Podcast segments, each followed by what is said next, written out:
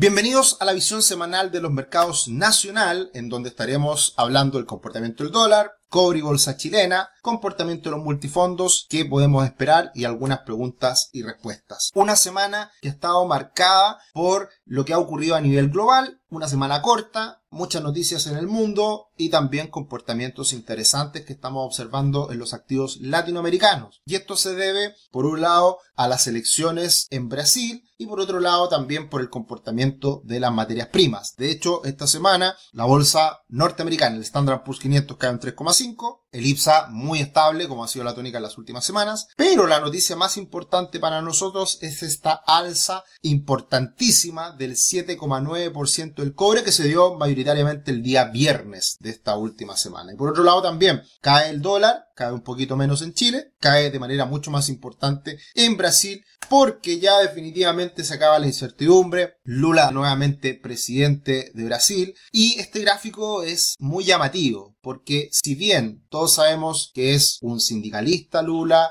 es de la izquierda y se tenía mucho miedo en sus primeros mandatos respecto a cuando fuera presidente, ahí podemos ver el comportamiento del Bovespa, del principal índice de la bolsa de Brasil, cuál fue el comportamiento en los dos periodos presidenciales de Lula da Silva, que fue entre el 2002 y el 2010. Un alza impresionante. Quiere decir, eh, lo que quiere decir es que había mucho temor previo a la elección de Lula, como suele pasar cuando se anuncian muchos cambios y reformas significativas que a veces no son tan terribles como se plantean y por lo tanto también esa moderación, sumado a una época maravillosa para los commodities, fue el factor preponderante de esta alza del Bovespa en su minuto. Entonces también en esta oportunidad el que salga Lula da Silva, el que modere su discurso, como suele pasar en muchas elecciones en Latinoamérica, el, el pánico previo a una elección es mayor que lo que termina ocurriendo. Lo hemos visto en Perú, lo hemos visto en Brasil, lo hemos visto en casi todos los países menos dos. Ya todos sabemos que ahí no ha habido cambio y lamentablemente sus economías, la de Venezuela y la de Argentina, han ido perdiendo terreno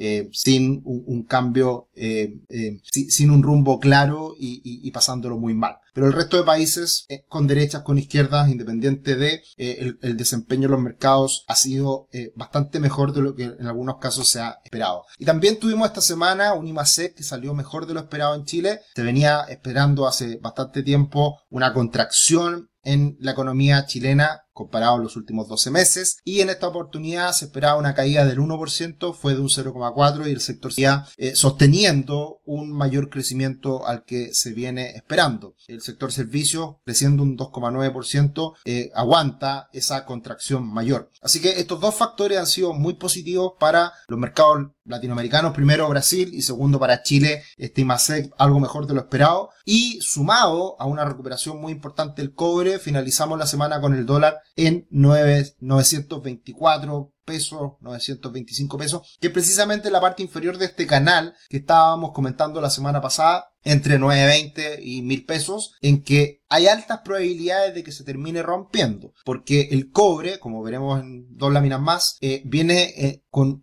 un salto importante que es probable que se sostenga en las próximas semanas. Y por lo tanto, una ruptura de los 920 pesos para el dólar lo llevaría rápidamente a niveles de 890 pesos, que es por donde pasa esta directriz alcista ya más de mediano largo plazo. Así que es probable que el dólar continúe los próximos días. Tenemos buenas noticias a nivel global. El dólar también vivió una jornada muy bajista a nivel internacional el día viernes a partir de este dato de empleo que se conoció en Estados Unidos que hablamos en detalle en la visión internacional. Y por lo tanto también si el dólar en el mundo finaliza esta tendencia alcista y comienza una corrección mayor, se concretaría bajo los 109 puntos aproximadamente. Así que hay que estar muy atento a lo que ocurra esta semana, que se puede dar precisamente esa ruptura si es que conociéramos un dato de inflación en Estados Unidos menor de lo esperado. Puede ser precisamente la razón del por qué cambia esta tendencia en el dólar que ha sido claramente alcista, muy en línea como han ido aumentando las expectativas de alza de tasa en Estados Unidos en el último tiempo. Pero gráfico fantástico esta semana, maravilloso, todos contentos en Chile, deberíamos estar por esta recuperación muy importante del cobre que sube un 8% el día viernes, solo en un día, con una vela gigante, superando en algunos casos los 3 dólares con 70 centavos. Tiene muy buena pinta, lo veníamos comentando en semanas anteriores ante este triángulo, que si se rompía este triángulo podía venir una recuperación importante. Se concretó el día viernes y mirando datos más fundamentales vemos que hay expectativas de cara al futuro para un déficit de cobre relevante. Se ha ido moderando la producción de cobre en países productores como Chile, Perú, poca inversión, pero la demanda sigue constante, sigue estable. ¿Y por qué se da esta noticia tan positiva del salto del precio del cobre? Porque al parecer China va a empezar a relajar las restricciones COVID,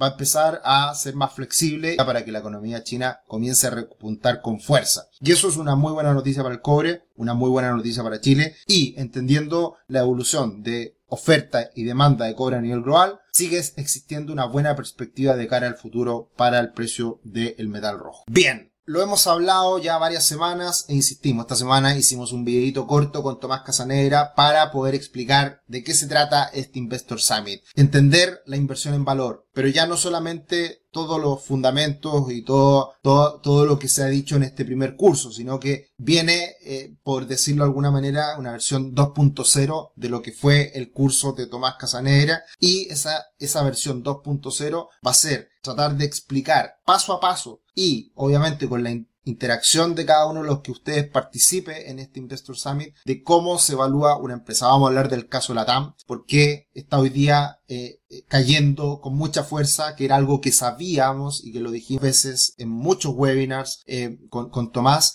así que explicar el caso de Latam, que era muy evidente, y también tratar de explicar algunos casos favorables de cara al futuro con algunas empresas que están siendo de mucho valor en Chile precisamente con precios de mucho descuento. Sin duda vamos a hablar de la situación que está pasando con las AFP por este cambio en la ley. Vamos a estar hablando de acciones como CAP, vamos a estar hablando de acciones como Maciza, vamos a estar hablando de mucho, muchas acciones, muchas empresas que son atractivas hoy día en Chile, lo hemos estado hablando con, con, Tomás, pero ya entrando al detalle, analizando los balances, analizando los estados de resultados y la razón de podemos tener esa convicción de cara al futuro con algunas empresas en Chile. La bolsa chilena precisamente se mantiene en un buen comportamiento, sigue lentamente recuperándose sobre estos 5.000 puntos, alcanza los 5.220 puntos y la verdad que hay mucho consenso hoy día de que la bolsa chilena está muy castigada y debiera tener un mejor desempeño de cara al futuro, por los resultados y también por menor incertidumbre política. Y esta semana precisamente algunas empresas como CAP suben en línea con el comportamiento de los commodities que fue más favorable. Otras empresas como Molplaza, Parauco también buen desempeño. Y algunas empresas con un desempeño un poquito más moderado pero alcista. La gran noticia de esta semana ha sido el desplome de la acción de la TAM. Veíamos a los 10 pesos como un nivel al cual iba a alcanzar la,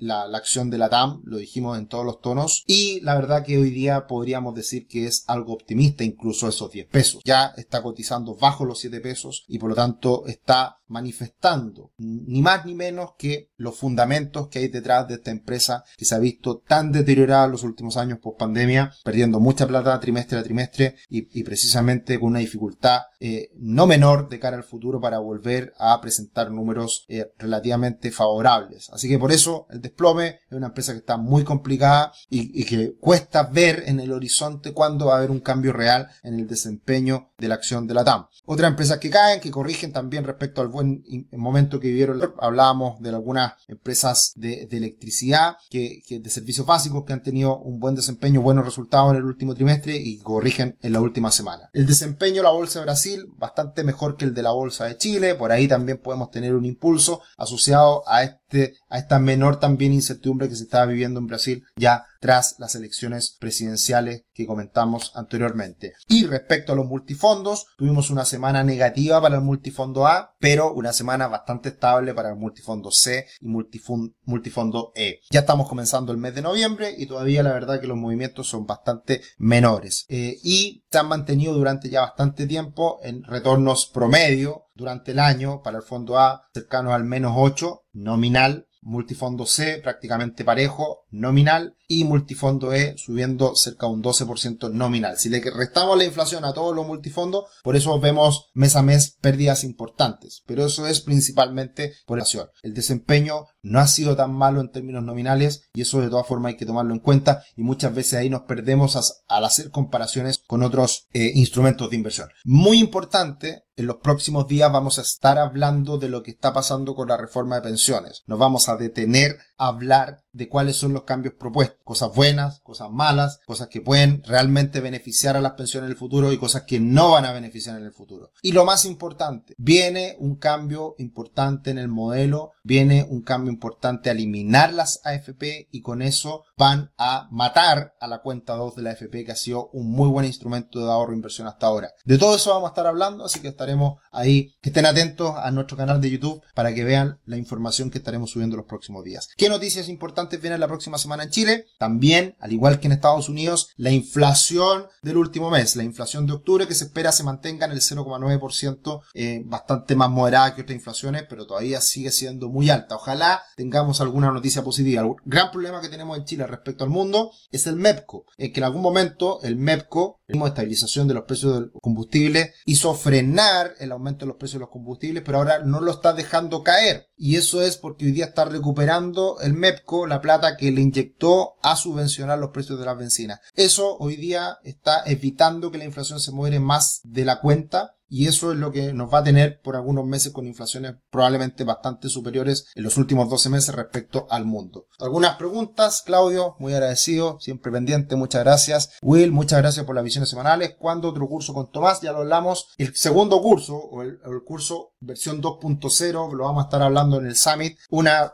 un, curso muy potente, muy intensivo, en vivo y en directo en el Hotel Renaissance en Santiago. Así que, por supuesto, eh, muy recomendable porque precisamente ahí queremos hacer ese upgrade de estar revisando empresas, de estar mirando los balances, de estar mirando paso a paso qué es lo que hay que hacer para valorizar una empresa. Más práctico, precisamente eso es lo que nos comenta Will. Y Rodrigo, consulta, ¿cuál es la fuente en donde aparecen los datos de la bolsa chilena? Eh, ya lo hice. Ya lo hice y es del Mercurio Inversiones. Así que ya colocamos la fuente en ese dato que mostramos toda la semana de las empresas que suben y las empresas que caen en la bolsa chilena. Eso sería por esta semana. Muy atentos al contenido que vamos a seguir subiendo. Mucha información, mucha educación financiera de calidad en nuestro canal de YouTube. Un abrazo, que estén muy bien. Chao.